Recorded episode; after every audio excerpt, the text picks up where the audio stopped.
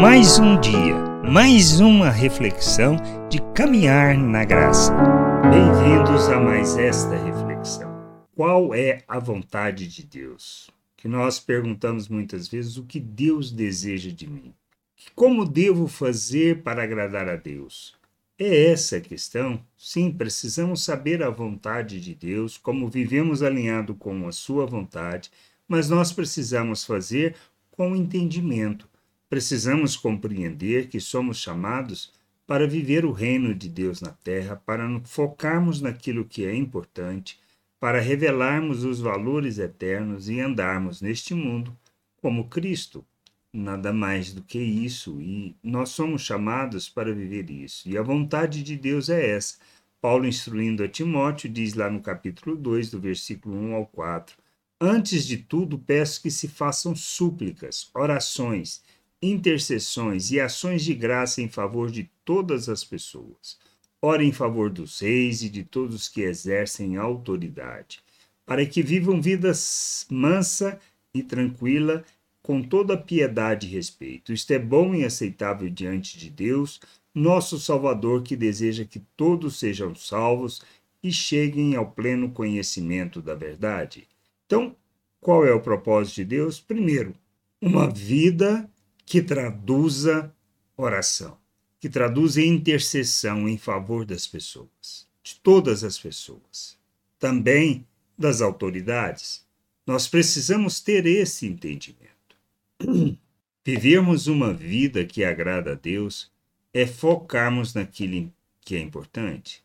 Nós devemos pedir por uma vida mansa e tranquila, com piedade e respeito, ou seja, que a gente viva desta maneira. Por quê? Porque é da sua vontade que todos cheguem ao conhecimento da salvação, que todos tenham oportunidade de ouvir sobre o evangelho que nós devemos e precisamos anunciar. Nossa vida se traduza disso.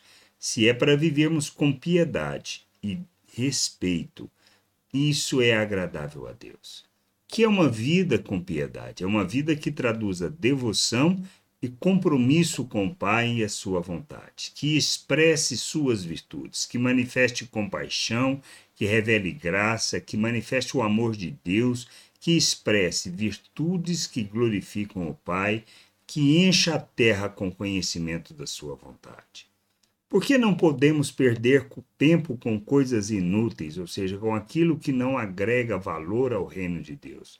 É quando nós nos perdemos tempo com coisas que não irão conduzir à maturidade, ao crescimento espiritual e a sermos imitadores de Cristo, que não nos conduzirá a sermos piedosos, a manifestarmos as virtudes de Deus neste mundo.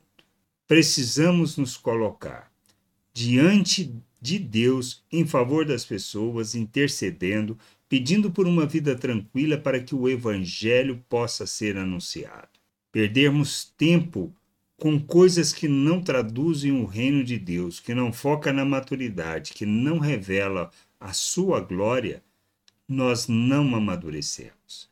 A vontade de Deus é que a gente cresça, que a gente amadureça, que sejamos como Cristo, imitadores de Cristo neste mundo, expressando suas virtudes, revelando o reino neste mundo, andando segundo os valores eternos e proclamando a vontade do Senhor, sendo instrumento de graça, expressão das virtudes que revelam o Pai ao mundo. A gente precisa entender que nós somos chamados para revelarmos o reino revelarmos o nosso Deus, para que, ao olhar para nós, as pessoas possam ver Cristo e, vendo Cristo, vejam o Pai. Fomos feitos à imagem de Cristo. Somos imitadores de Cristo. Fomos feitos à sua semelhança, para que a gente revele o seu reino, revele sua glória, manifeste o seu reino. Então, a vontade de Deus é que nós sejamos instrumento para que todos possam chegar ao pleno conhecimento da verdade, para que todos nós possamos expressar o reino de Deus em todas as coisas que nós fizermos. Temos que amadurecer, temos que buscar o conhecimento do Senhor. buscar o conhecimento revelado, expresso nas Escrituras, com um coração desejoso de conhecer essa vontade, de conhecer o reino, de andar na vontade do Pai, de ser instrumento e expressão do seu reino neste mundo, de revelar quem Ele é e manifestar toda a sua glória diante de todas as pessoas.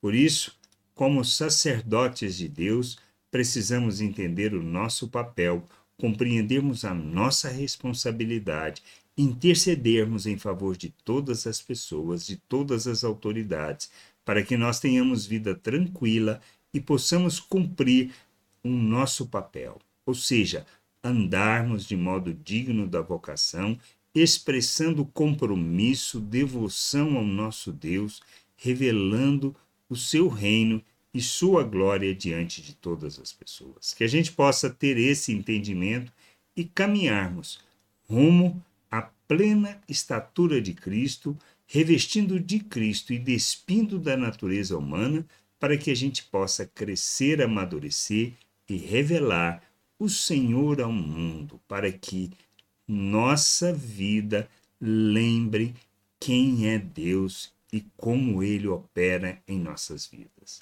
Graça e paz sobre a tua vida. Amém. Você acabou de ouvir uma reflexão de caminhar na graça.